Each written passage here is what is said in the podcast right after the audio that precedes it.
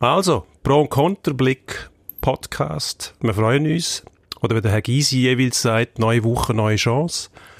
Wir schauen das als Chance an, zum äh, eingehend über die Bundesliga diskutieren. Da gehört Schalke dazu, da gehört leider der HSV nicht dazu, wird aber auch behandelt. Der Boris Becker, der sich auf Twitter zofft und äh, das Loblied auf der Brelembolo. Bis grad. Pro Und Konter. Das Streitgespräch. Eine Sportwelt, zwei Redaktoren, zwei Meinungen. Offensiv. Offensiv ist wie machen wie im Platz. Man muss auch lernen, damit klarzukommen, einen Schlag zu bekommen. nach vorne immer wieder einen Nadelstich setzen Heute mit Dino Kessler. und Emanuel Gysi. Ich weiß nicht, wie lange wir noch Zeit haben. Jetzt kommen da zuerst noch die Scheissponys.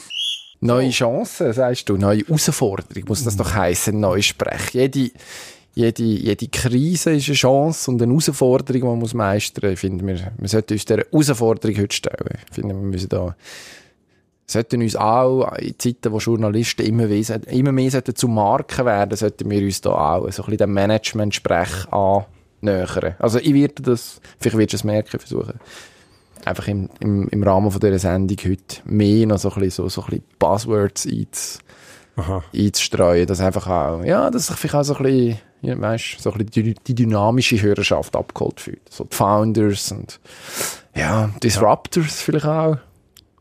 Querköpfe. Die, genau, Impfgegner, das ganze Programm. Die nicht unbedingt, aber ach, sonstige Querköpfe, die einigermaßen normal ticken bis zu einem gewissen Punkt. Leute, die sich, Die auf dem, nehmen wir gern. die sich auf dem Boden von der Wissenschaft und von der Verfassung etwa so bewegen. Nehmen wir gern. Dünkt mir eigentlich noch grunds dünkt mir grundsätzlich eine vernünftige Haltung. Aber wer sagt schon von sich, er sei selber nicht vernünftig, das ist ein bisschen problematisch. Weiß nicht. Ja. Ja, weiß auch nicht. Wenn wir äh, anfangen zu schwätzen. Letztes Mal haben wir einen sehr, sehr langen Vorlauf gehabt, kann ich mir sagen. Wir Ja. haben sehr lang vorplänkelt. Das hat sich aber irgendwie gelohnt. Also, Also für uns schon. Wir haben Durchführquote ist, glaube ich, nicht so schlecht gewesen. Also, Ja, ich staune ja sowieso. äh, man weiß ja nie, mit was man die Leute kann abschrecken oder begeistern. Schlussendlich kann man nur darauf setzen, dass man das richtige Thema trifft und äh, nicht allzu viel Blödsinn verzapft. Ich glaube, dort durch Dort wird es bei uns eben eng. Dort haben wir noch Nachholbedarf, aber irgendwo verzetteln wir uns ja einfach, wenn wir drauf losplappern und dann äh, gibt's halt der eine oder der andere Ausfranzler. Ich glaube, das gehört dazu. Starten wir mit der Bundesliga. Unbedingt. Eigentlich, eigentlich auch schön gewesen, dass wir können schauen, aber im Endeffekt muss man sagen, zum Gähnen langweilig gewesen, wenn man vielleicht vom, vom Abstiegskampf abgesehen. Das ist überhaupt nicht langweilig Nein, ist nicht langweilig gewesen, aber es sind auch nur zwei Mannschaften involviert gewesen. Ob es dann Bremen ist oder Düsseldorf, also die ganz grosse Spannung bringt die Liga nicht mehr. Oben ist längst alles klar gewesen. Gladbach hat sich noch den Champions League Platz gesichert. Das freut dich Das freut schon sehr. ein bisschen. Absolut. Ist auch richtig gewesen, weil der Herr Rose das viel besser gemacht hat als der Herr Hecking. Gut, das ist gar nicht so Das wir schwierig, weil der Herr Hecking ist ja auch nächstes Jahr, nein, ist wahrscheinlich nächstes Jahr nicht mehr Zweitliga-Trainer. Doch, der hat eigentlich schon äh, Bestätigung gekriegt, dass er weiter, Das kann ja nicht wahr sein. Lehrmeister, Schulmeister, der Polizist spielen an der Seitenlinie. Das können die nicht ernst meinen. Ähm, kann ich nicht HSV. nachvollziehen, Das können die nicht ernst meinen. Was weiss, was wissen wir schon über den HSV? Alles. Wir wissen, dass die es jedes Mal vergeigen, wenn es darauf ankommt. Seit Jahren jetzt. Immerhin haben sie jetzt die Uhr abgestellt Jetzt- oder abstellen müssen, die mittickt hat. Gut, die könnten es wieder an. Ich finde, jetzt könnte man Zweitliga-Uhr anfangen. Genau. Man muss auch ein Ziel irgendwie im Leben, muss man irgendwann merken, okay, vielleicht ja, muss ich redimensionieren. Und dann, ja, sich vielleicht die Uhr einfach in Bezug auf Zweitliga-Zugehörigkeit. Warum eigentlich nicht? Gut. Vielleicht kann man dann auch eine, die irgendwie ein bisschen moderner ist. Das ist so, so eine komische, so eine alte, so in der Leichtathletikstadien sie die früher, glaube ich.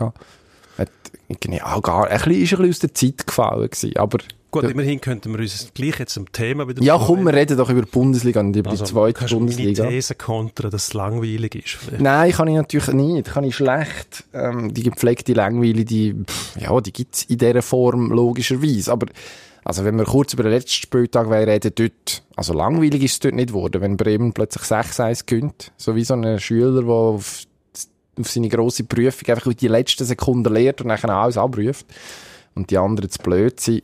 Also, das hat mir durchaus Spass gemacht. Ich habe sogar in der Sportschau noch eine Konferenz geschaut die machen dann auch so eine, so eine nachverzählte Abstiegskonferenz. Das ist äh, extrem, ex extrem unterhaltsam gewesen. Das, das Begleitrahmenprogramm, muss ich sagen, ist schon gut. Also, ähm, dass die Fernsehsender alles, alles probieren, um da irgendwie noch, wenn auch künstliche Spannung erzeugen, im Abstiegskampf jetzt nicht künstlich, aber eben, es reduziert sich dann auf zwei Spiele schlussendlich und das ist natürlich schon nicht das, was man sich verspricht.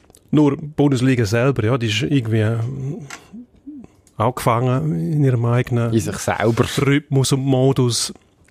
Weil die Clubs halt, die ähm, international mitspielen, viel mehr Geld verdienen. Das ist das, was, was die UEFA bestimmt. Also sie schwächt eigentlich die, die, die nationalen Ligen systematisch mit dem, mit dem äh, Verteilschlüssel. Also sie schwächt mm, ja, die Ligen nicht per se, aber Die Bedeutung vom, vom Meistertitel wird irgendwie in Frage gestellt, weil ähm, eben Bayern München achtmal hintereinander für, für Bayern ist ja die Meisterschaft eigentlich nur ein Durchlauferhitzer für den internationalen Wettbewerb, heißt Champions League und dort sind sie glaube ich regelmäßig mindestens im Viertelfinal, verdienen so noch mehr Geld. Also eben, Cher geht immer weiter auf internationalen Ligen und das kann nicht das Ziel sein. Also irgendwie müsste Eva ja drum, die UEFA, die Eva. Eva, lass Eva, die, was soll die Eva das auch noch machen? Nein, die hat schon genug zu tun. Eben. Die UEFA sollte darum bemüht sein, dass eben die nationalen Ligen gleichzeitig auch gestärkt werden. Und das geht nur, wenn man den internationalen Wettbewerb redimensioniert, finde ich. Also, da müssten weniger Clubs in der Champions League, mehr Bedeutung für, für die UEFA League und kein dritter Wettbewerb. Ändern so, dass halbe Ligen äh, international vertreten sind nachher, das nützt ja die Ligen eigentlich auch nicht mehr, weil eben in dem dritten Wettbewerb, was jetzt dann ge- geben soll, Europa League 2. Europa League 2, da wird dann auch nicht mehr so wahnsinnig viel Geld ausgeschüttet. Also, Ja, das ist also, eigentlich ein bisschen, äh, ja, Ja. ein bisschen eine Operettenvorstellung. ich, also grundsätzlich ist es- ja, ich bin so ein bisschen gespalten. Also eigentlich will man ja tatsächlich, dass sich die besten Teams von Europa irgendwie duellieren, oder? Das Problem ist nur durch das, dass, dass es auch ja die gleichen sind, manifestiert sich einfach die, die Dominanz, wenn nicht jemand kolossal daneben lenkt und irgendwie, keine Ahnung, gegen Financial Fairplay verstoßt und dann rausfliegt oder sonst irgendwie sich, sich in die Nestle setzt, zementiert sich die Vormachtstellung einfach Jahr für Jahr umso mehr. Also ich meine, wenn man schaut, Bayern München hat der Herbst eine Krise gehabt. Hat der Trainer müssen wechseln. Man hat, ich weiss nicht, wie viele Punkte Rückstand dass man auf Dortmund gehabt hat, aber man war hinten gewesen, hat jetzt am Schluss 13 Punkte Vorsprung auf Erstverfolger auf Borussia Dortmund. Also das ist eine Absurdität eigentlich da von einem, ja, von einem pff, ernstzunehmenden Wettbewerb am Schluss zu reden. Und das Problem ist nur, ma, ka- kann ein einzelner Verband etwas ausrichten, beziehungsweise eine einzige, eine einzelne Liga, also DFL in diesem konkreten Fall, aber ich meine, in anderen Ländern haben wir ähnliche Probleme. In, in England haben wir jetzt gerade Liverpool, was mit grossem Vorsprung Meister geworden ist, wobei dort normalerweise durch die finanzielle Potenz von mehreren Clubs häufig wenigstens noch so eine Art des Meisterrennen anbekommst. Oder muss man tatsächlich auf höherem Level ansetzen? Also müssen wir zum Beispiel sich überlegen, in der Champions League irgendeine Form von, gesagt, äh, kann nicht reden, von Lohnsummen, Obergrenzen festschreiben. Also, dass man sagt, du darfst in deiner Champions League Mannschaft nur so und so viele Millionen ausgeben. Dass es sich gar nicht lohnt, eben einen Kader in dieser Form zum Beispiel anzusammeln, ist wahrscheinlich völlig illusorisch. Aber wäre wär eine Idee. Ist darum auch illusorisch, weil ähm, sämtliche Lohnobergrenzen und Pläne dafür oder Derivate davon verstoßen äh, im europäischen Raum gegen das Kartellrecht. Das ist insofern schwierig, so etwas zu installieren, wo dann auch kontrolliert werden kann. Das zieht sich ja nicht nur beim Fußball durch wie ein roter Faden, sondern eben beim Eishockey wird auch darüber diskutiert. In der Schweiz selber kann man es ja auch nicht machen. Also so eine Lohnobergrenze zu installieren und sie vor allem zu kontrollieren, ist unmöglich bei uns. In Nordamerika funktioniert das, aber dort hat man, wie wir es auch schon diskutiert haben, Gesamtarbeitsverträge, wo zwei Parteien in einer, in einer Businessunternehmung ähm, Partner bilden. Äh, ich weiß nicht, ob es so funktioniert. Die UEFA kann, kann insofern das Ganze steuern, indem sie weniger Geld ausschüttet oder den Geldfluss so steuert, dass eben die, die vielleicht einmal in der ersten Runde dabei sind, dann ausscheiden, prozentual oder gefühlt mehr verdienen, als die, die nachher weiterkommen. Nur will das natürlich niemand akzeptieren am Schluss, weil die Konkurrenz unter den Grossen ist ja, ist ja eigentlich das Schlimmste oder das grösste Problem, weil die immer nur auf sich schauen und äh, sich mit äh, Bayern vergleicht sich nicht mit Dortmund. Also muss man in der Liga machen. Ja, gut, aber das kann, kann man ja auch nicht ernst nehmen. Also eben, der Rückstand ist viel zu gross. Bayern vergleicht sich mit, mit Clubs wie, wie Manchester City, wahrscheinlich Real, Barcelona, Paris Saint-Germain und äh, da müssen sie auch ähnlich viel ausgeben, weil sonst nicht an die Spieler herkommen. Das ist das grosse Problem. Das die Steuern, das widerspricht ja eigentlich im sportlichen Sinn, oder? Auf, auf Leistungssportebene soll ja die Herausforderung auch die sein, dass die Kleinen eben gleich die Möglichkeit haben, mit guter Arbeit einmal die Grossen zu schlagen. Ja, das Nur ist ein bisschen vorbei. irgendwo, eben, wenn das nicht mehr, wenn der Wettbewerb nicht mehr spielt, dann äh, entzieht man dem Ganzen die Spannung, oder? Und von dem sollte der Sport ja eigentlich leben. Das ist nicht nur Floskeln, sondern das ist tatsächlich Praxis gewesen, ganz lange Zeit. Wenn du früher gesehen hast, Landesmeister, Pokal, ähm, wo nachher durch die Champions League abgelöst worden ist, dort hast du verschiedene Sieger gehabt, immer wieder einfach einer von der Liga, der es geschafft hat, Meister zu werden, hat nachher können dort mitspielen. Das ist ganz ein anderer Wettbewerb am Schluss. Ja, du hast, also jetzt hast du ja an und für sich, also ab dem, ich würde jetzt mal sagen, ab dem Viertelfinale, vielleicht schon sogar ab dem Achtelfinale der Champions League, hast du ja nachher die Ausgleichheit, oder? Also das dürfen wir ja sagen, weil dann sind im Normalfall, du hast nachher so Ausnahmen wie Ajax Amsterdam äh, vor Jahresfrist, wo irgendwie nachher ganz Europa super gefunden hat, oder? Dass endlich mal jemand kommt, der nicht nicht schon wieder Chelsea gegen irgendwie äh, Man Ja. City im, und, und äh, irgendwie noch zwei andere Engländer im Viertelfinale. Ähm, dort ist es dann an sich in Ordnung. Das Problem ist nur, es sind immer die gleichen, die dann durch das logischerweise ihre Vormachtstellung noch einmal können ausbauen und du hast vorher eigentlich Leerlauf, wenn man es böse formuliert. Also in der Champions League hast du die Gruppenphase. Ja, da spi- spült es mal einmal einen grossen raus, nach ein paar Jahren, oder? In, der, in einer Vorrunde. Passiert, passiert so anekdotisch, wie mal ein Club wie Ajax ähm, bis in Halbfinale vorstoßen kann. Das Problem nachher ist, dass eine Mannschaft wie Ajax, die wird dann leer gekauft von den Grossen. Das heißt, die Spieler werden auch wieder auf die Clubs verteilt, wo eigentlich den Takt vorgehen. Und so hast du tatsächlich eine Regierung von der Reichsten, wo immer wieder in wechselnder Besetzung dann halt mal im Finale kommen. Aber eigentlich, klar, die Matches sind spannend, wenn man das so nennen will. Wenn, wenn Real wieder mal gegen Chelsea spielt oder Man U oder Man City, äh, Paris Saint-Germain und so weiter, aber irgendwann hast du es auch gesehen. Äh, Das weiß ich eben nicht. Also, das Schlimme ist ja, ich, ich schaue ja dann gleich. Und nachher Natürlich schauen, sind die Matches dann, Problem, oder? sind die Matches dann gleich gut und dann findest du wieder, ah, okay, eigentlich das ist ja lässig. Es ist nur, es sind nachher immer die gleichen Orte, wo, wo die guten Spieler landen. Also, ja, man, eigentlich erzählen wir nichts Neues. Und das Erschütternde, wenn man so will, ist, es, es, es ändert sich Ja, tendenziell wenig. Es ist einfach, die Bundesliga ist irgendwie symptom symptomatisch für die Politik von der UEFA, weil dort akzentuiert sich einfach so, dass man Meister hat, wo ähm, irgendwie gar nicht mehr groß in Frage gestellt werden kann.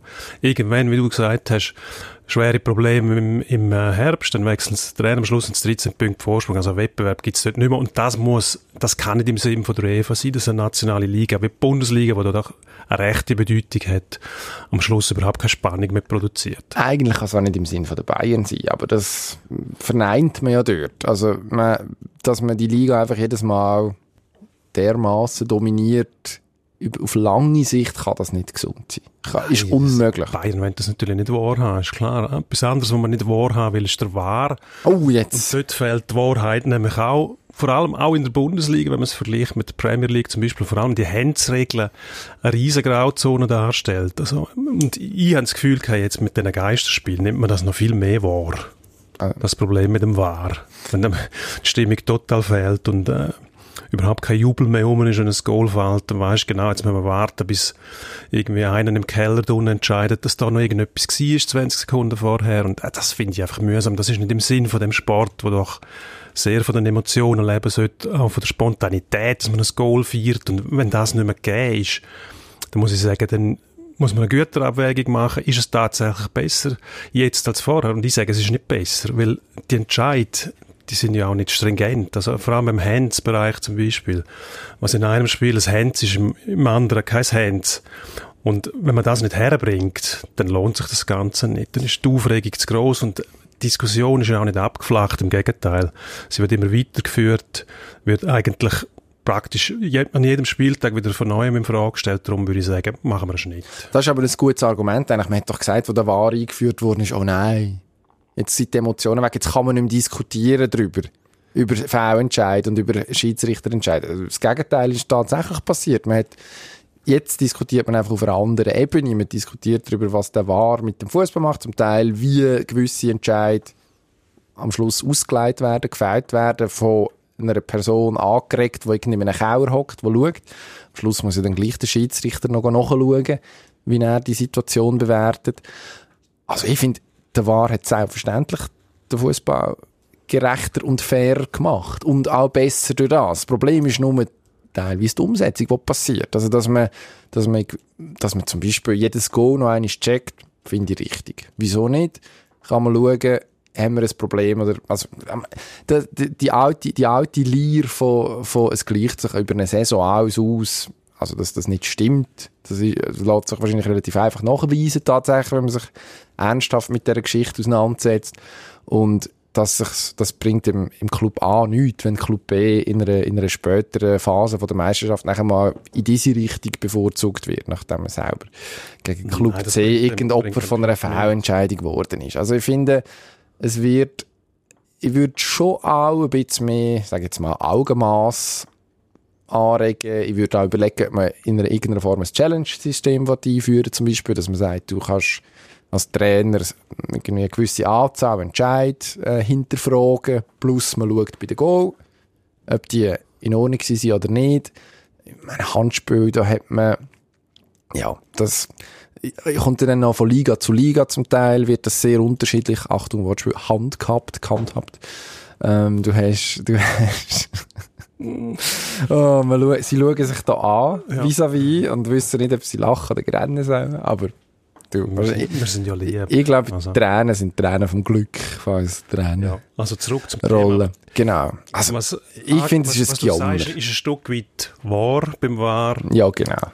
Aber andererseits, eben, schau jetzt das äh, mit dem Challenge-System an. Was, dann hast du eine bestimmte Anzahl von Challenges, dann hast du die aufgebraucht und nachher passieren noch drei Sachen, wo du sagen musst, oh, da haben sie falsch gemacht. Mhm. Das kannst du dann auch nicht haben. Doch. Ja, was ist denn, wenn die Challenges aufgebraucht sind? Und es ist ein turbulentes Spiel, wo es einen Haufen Szenen gibt, wo, wo kontrovers sind. Du musst am Schluss damit leben, dass drei korrigiert worden sind und drei nicht. Das yeah. kann es auch nicht sein. Ich Doch. finde, die Torlinientechnik lange, da siehst ist die, ist die Pille drinnen oder nicht. Der Rest zurück. Der Schiedsrichter soll auch wieder verantwortlich sein. Ist er in einer Form eh, aber dann hast du wieder ein Gesicht, wo die Schuld ist und nicht irgendeinem ein anonymer Typ, der im Keller hockt und nachher nicht genau weißt, aber der Schiedsrichter ist in erster Linie, also wird die Verantwortlichkeit ein bisschen hin und her geschoben.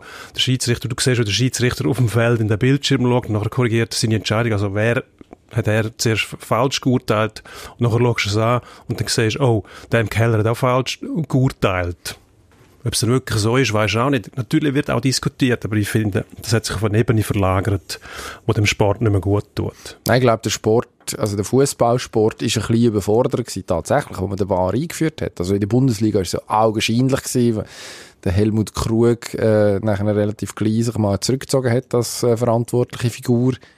Ähm, ich glaube, es ist alles ein bisschen schnell gegangen und also wenn man, wenn man schaut, wie sie in anderen Sportarten gehandhabt wird, also du kommst aus dem Eishockey, dort hat man es eigentlich im Griff. Dort diskutiert man jetzt zum Beispiel darüber, wie, wie, will man, da, wie man die Offside-Challenge gestalten in Zukunft, macht das Sinn?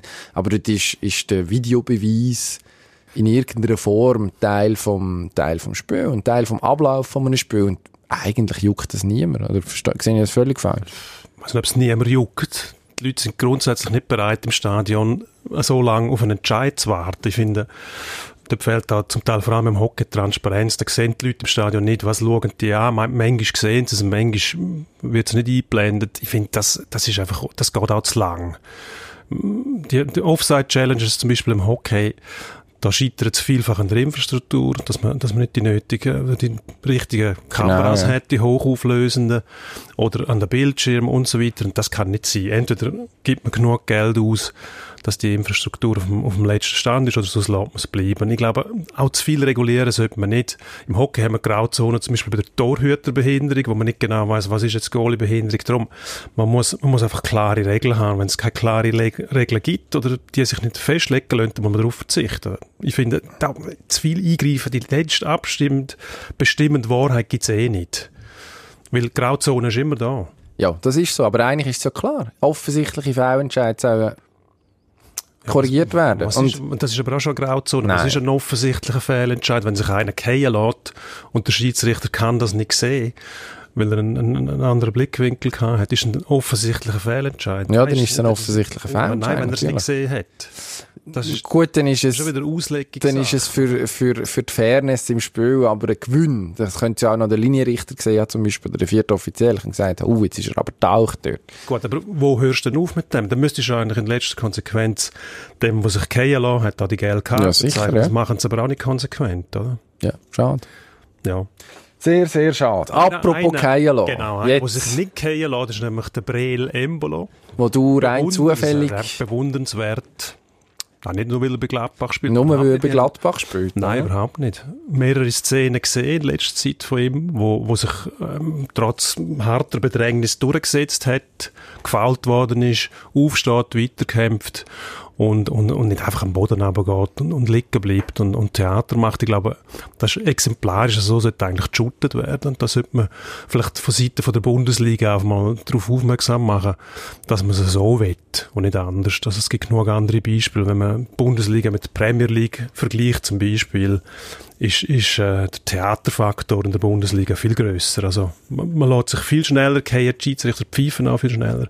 Und ich finde, das wäre auch eine Möglichkeit, zum, zum äh, einmal eingreifen und sagen, das wollen wir nicht vordefinieren, wir wollen kein Gerangel um den Schiedsrichter, wir wollen kein Reklamieren, wir wollen kein Theater mehr sehen. Sagen wir eigentlich schon seit Jahren, dass, es, äh, dass das eine vernünftige Idee wäre. Am Embolo wäre das eine gute Werbekampagne. Du würdest es so machen. Also, was Wieso man einfach nicht? darf sagen, der Embolo hat eine ganz vernünftige Saison gespielt. Also, es hat ja Leute gegeben, die, Leute gegeben, die zweifelt haben. Ist auf Schalke, mm, ja, also der ultimative Durchbruch ist ihm nicht gelungen. Viel verletzt gewesen, auch, schwer verletzt gewesen zum Teil. Nachher bei Gladbach so eine Art Neustart. Hat dort auch am Anfang Mühe gehabt, zum reinkommen. Jetzt, das geschwind nachgeschaut, 8, 8 Go, 8 Go-Vorlagen in 28 Matches. Das ist sehr, sehr anständig in einer Sehr anstrengend, Spitzenmannschaft. vor allem in der Schlussphase ist er eigentlich zum dominierenden Mann aufgestiegen. Im letzten Spiel äh, 2-1-Sieg gegen Hertha. Goal vorbereitet mit einer Irrsinnsleistung durch Leute durch, wo andere eben auch wieder umgekehrt werden und dann noch eins geschossen. Also man muss schon sagen, der Mann hat seinen Platz gefunden und der hat äh, der entfacht jetzt auch Wirkung. Also Scheint. wenn man es äh, auf Schalke noch, noch vermisst hat. Aber unter diesen Umständen, muss ich sagen, jeder, jedes Pflänzchen gedeiht im, im richtigen Umfeld und dort hat man eben auch gesehen, dass man den Embolo ein bisschen, da muss man richtig behandeln. Da kann man nicht einfach machen lassen und sich selber überlassen. hat in den letzten äh, drei Matches vier Scorerpunkte gemacht. Vorher in den letzten sieben, die er gespielt hat, ist zwischendurch noch einmal verletzt gewesen, sieben Punkte. Also, Ja. eigentlich das, was ein Offensivspieler dafür, dafür äh, zahlt wird, wenn man so will, im Profifußball, liefert er tatsächlich. Ist ja eine gute Nachricht auch noch für unsere Nazi. Absolut. Vielleicht eine Alternative vorne irgendwo plötzlich, mm, ja, dann tatsächlich der Herr Petkovic noch lässt darüber nachdenken, wer da aufsteht. Also was man auch gerne vergisst, ähm, ich habe schon nachgeschaut, der ist äh, 23 seit dem Februar. Also das ist ja immer auch noch ein relativ junger Spieler. Man, Ja, der Die- die, braucht, um sich akklimatisieren in dieser Bundesliga. Und halt doch noch eine andere Größe ist als die Super League. Gleichzeitig eben hat Pech gehabt mit Verletzungen. Kann symptomatisch sein auch, wenn man, wenn man sich irgendwo nicht wohlfühlt. Ist es natürlich ein anderes, ein anderes Dasein als Profi, als wenn man irgendwo ist, wo man das Gefühl hat, äh, es stimmt alles, ganz Gut. klar. weiß jetzt nicht, was, was auf Schalke denn tats tatsächlich der Fall war. Kommen wir dann mal kurz über Tennis. Ja. das ist so, die Also, Adrias Tennis, wir Tour. reden um Ja, genau, über Menschen, die mit Tennis, Tennis. ihr Geld verdienen. Ja. Da gibt es den Alexander Zverev, wo die phänomenal intelligente Idee hatte, nachdem er sich auf der Adria-Tour mit dem Novak Djokovic nicht angesteckt hat mit Covid-19.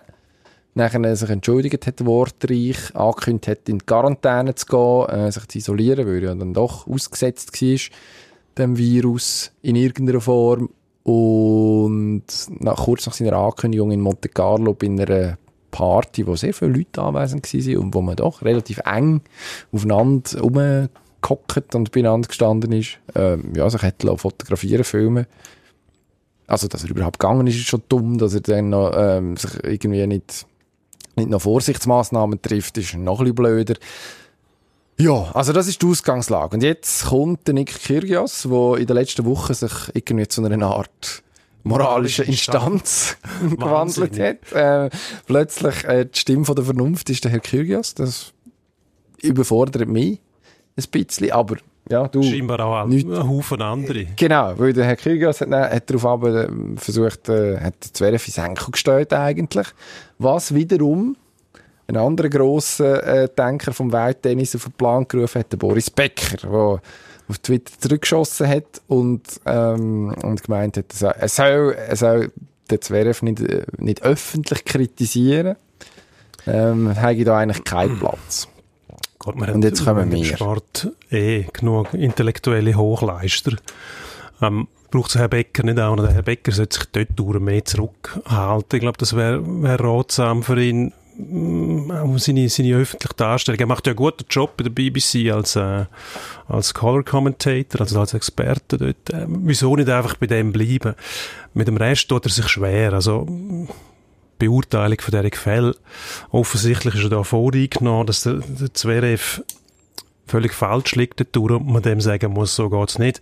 Wäre eigentlich der richtige Weg. Und der Kyrgios, wie gesagt, moralische Instanz plötzlich, ist eigentlich erstaunlich, dass der immer den richtigen Ton trifft, wenn es um die Thematik geht. In der letzten schon. Eben, früher war er der Flegel und hat äh, ein- keinen Fettnapf ausgelassen. Und jetzt plötzlich, wenn es um, um, um ernsthafte Themen geht, sage ich mal, hat er äh, dort verwünscht den richtigen Ton. Also ist auch, also ist jetzt, ähm, was ist das Beispiel vorher? Die, äh, die Buschbrände in Australien zum Beispiel, wo er sich engagiert hat.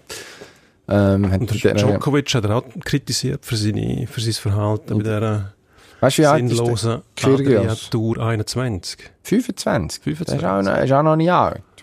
Vielleicht ist er einfach erwachsen worden jetzt. Gut, wahrscheinlich wird er uns morgen Lügen strafen und macht irgendetwas richtig Blödes.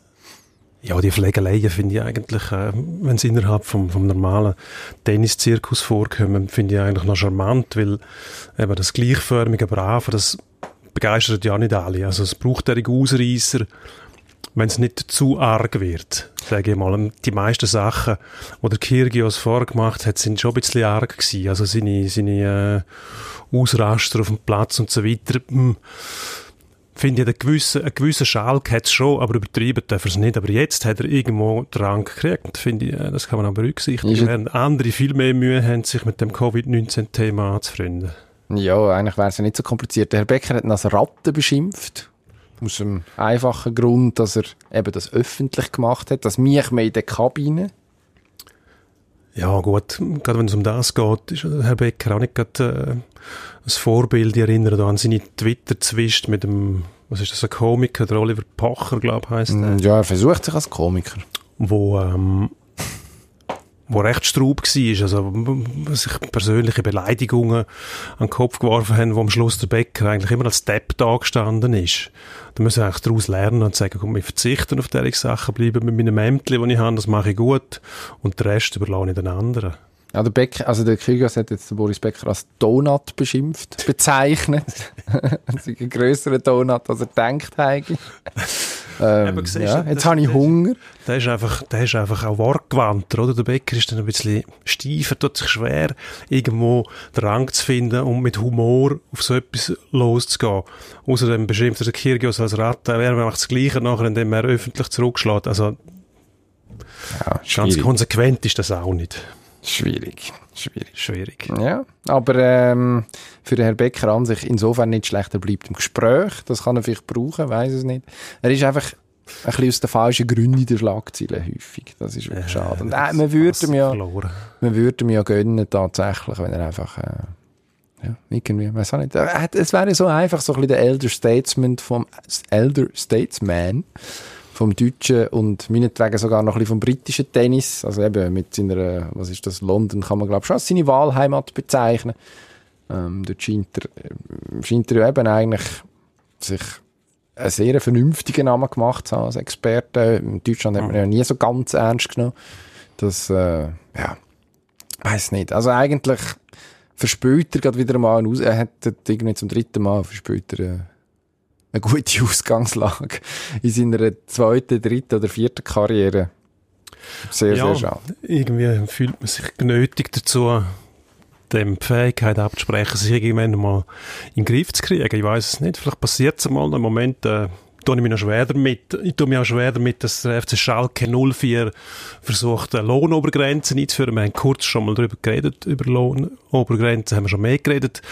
Der FC Schalke 04 will nicht mehr, mehr als zweieinhalb Millionen Lohn zahlen in Zukunft. Ist das das ist ein gute Modell, Idee. das Zukunft machen kann in der Bundesliga? Es ist grundsätzlich eine gute Idee. Also Selbstbeschränkung, äh, wenn man zum Beispiel sein eigenes Budget anschaut und sich dann überlegt, okay, wir haben so viel Geld zur Verfügung.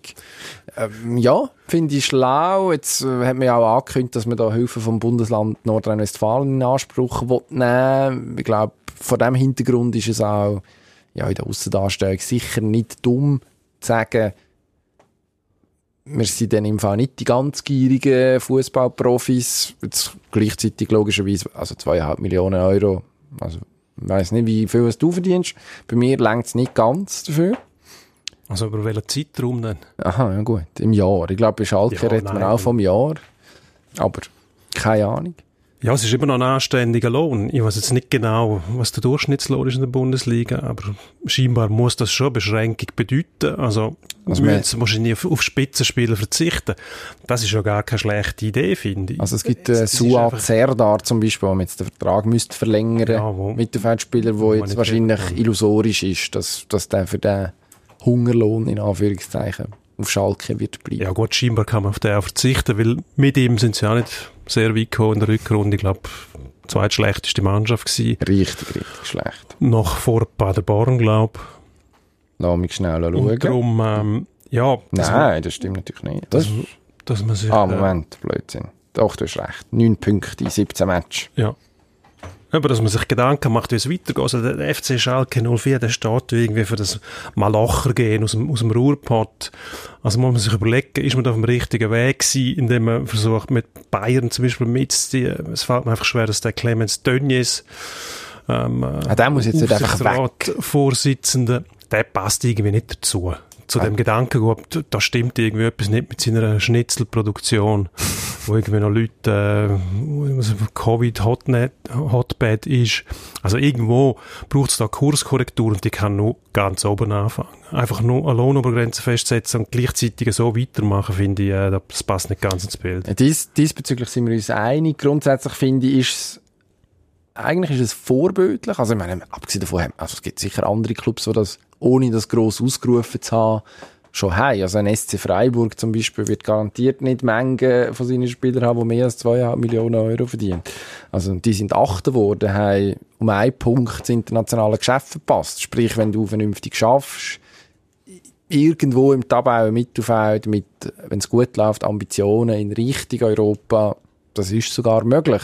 Kann man sagen, ist erschütternd, angeschlossen an unsere erste Diskussion ähm, heute, dass eben viel mehr dann mit solidem Wirtschaften gar nicht möglich ist, weil es einfach Konkurrenz etwa völlig entteilt ist, aber dass man an sich sagt, okay, wir versuchen auch eine, eine Art des Vorbild zu sein und wir versuchen wieder ein bisschen näher zurück zu in Anführungszeichen, den Leuten zu kommen, wo eben, also im Ruhrpott auf Schalke, in, in Dortmund ist es genau gleich, schon noch sehr wichtig sind, auch für einen Club. Also das kann man, das kann man nicht einfach entkoppeln, wie man es vielleicht bei anderen Clubs einfacher könnte.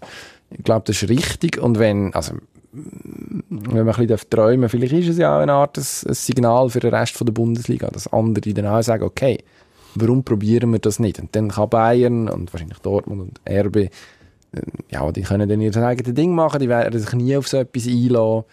Aber dann sollen sie, weil vorne sind die ja sowieso schon. Ich finde das, find das eine gute Idee, tatsächlich. Ja, Und- wenn sich Schalke auch dementsprechend positioniert und dann nicht mehr von, von Spitzenpositionen redet und träumt, sondern sich halt im Notfall auch drauf besinnt, mit guter sportlicher Arbeit eine Mittelfeldposition zu bekleiden, dann okay. Das muss man der Fanbasis, glaube ich, nicht beibringen. Die wären ja eigentlich für das Malocher gehen. Das heißt aber auch, also man erwartet gleichzeitig, dass man so als Kleinen eben auch Bayern mal herausfordern kann. Ich glaube, von dem Gedanken muss man sich schon verabschieden. Das ist die grosse Frage. Was, also, was ich mich muss verabschieden ist von der Konzentration. Irgendjemand hat hinten dran WDR eingestellt vor äh, ein paar Minuten. Normalerweise, wir sind da im Studio äh, von den Kollegen von Energy und normalerweise ist auf dem Bildschirm ist so das Wetter in den Energy-Städten Basel, Bern und Zürich und jetzt läuft seit Minuten läuft ein WDR-Doku über Walfisch Oder Wal, sie ja kein Fisch. Äh, mit einem knackigen Titel, das war vorher eingeblendet, Wahlheimat Kanada. so ein Witz. Und äh, ja, jetzt äh, hat man vorher so Wale gesehen, Gumpen. Jetzt äh, ist jemand gerade in einem Supermarkt und kauft ein, möglicherweise für einen Wal. Oder für, eine- für das Nacht, ich weiß es nicht, egal, aber ich bin ein bisschen Also abgelenkt. Das ist fa durchaus faszinierend, keine Ahnung. Randbemerkung an Jenny, bitte alles unterschneiden, was er jetzt gesagt hat. Das muss unbedingt, ich finde, das muss, Wahl, das muss Wahldokumentation und gleichzeitig sieht man irgendeinen, der im Supermarkt ich werde, ich werde, ich werde Bescheid sagen. Jetzt kauft er da sehr viel Brot. Gut. Ähm, kommen wir gerade Hunger über. Ich sage Bescheid, sobald wieder eine Wahl im Bild ist. Würde ich, würde ich Alarm schlagen. Das ist übrigens eine Frau, die da redet. Das Jetzt ist muss, gar nicht jetzt muss aber Butter auf das Brot, nicht bei den Fischen, aber auf das Brot. Und wir gehen zum Endspurt. Endspurt. Endspurt.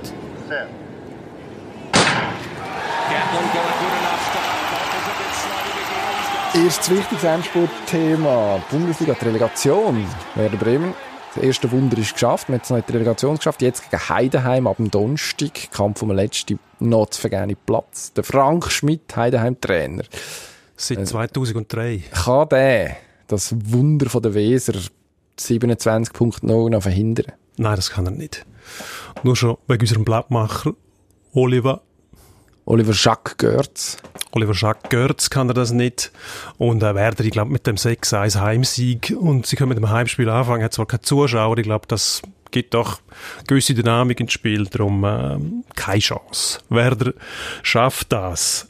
Der FCB-Präsident Burgener macht das Kessel auf. 4 Millionen für den Cabral. Sehr, sehr gute Idee. Ähm, zeigt, dass man offensichtlich doch noch bereit ist, ein bisschen etwas zu investieren.